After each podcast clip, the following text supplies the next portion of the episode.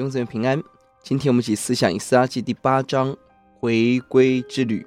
一到二十节是回归的名单，二一到二十三节是关键的祷告，二十四到三十节是细腻的分配祭司长保管奉献给圣殿的器皿，三十一到三十六他们抵达耶路撒冷。上一章王许可了以斯拉带领人回耶路撒冷，而这一章详细的记载人员过程，这是一个大神迹。一到十四节记录了归回的名单，这里有十三家的名字，而十一家记录在以斯拉记第二章，就是所罗巴伯上一次归回的名单当中。十三节提到了末尾的，意思是他们的祖先在主前五三六就跟随所罗巴伯回到了耶路撒冷，而这次的归回是上家族中上次没有回归的，这次回归了，而且。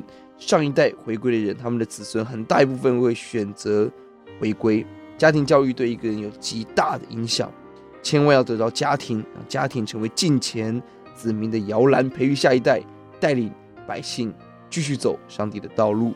十五到二十节发生了一个大问题，就是没有利未人。这一群人本来应当在圣殿中协助祭司服侍的，却不愿意回去。一方面在外邦已经安顿的生活。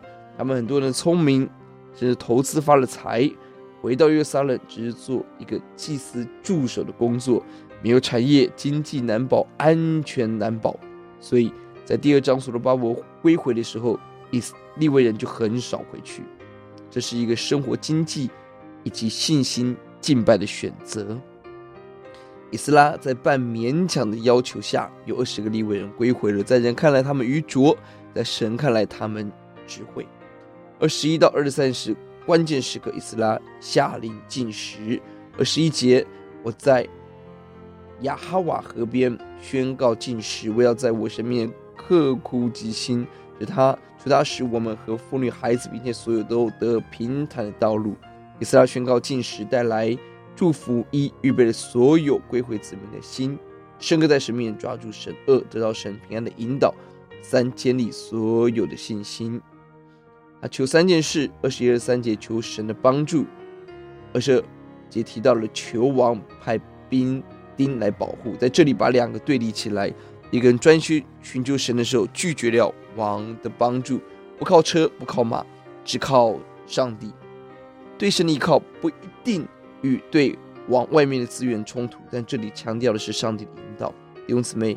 我们的生命关键是神在我们生命当中做引导，那是真正的平安。我们来祷告，主要呼求你帮助我们选择敬拜归回，让我们下一代继续走跟随神的路。谢谢主，奉主的名，阿门。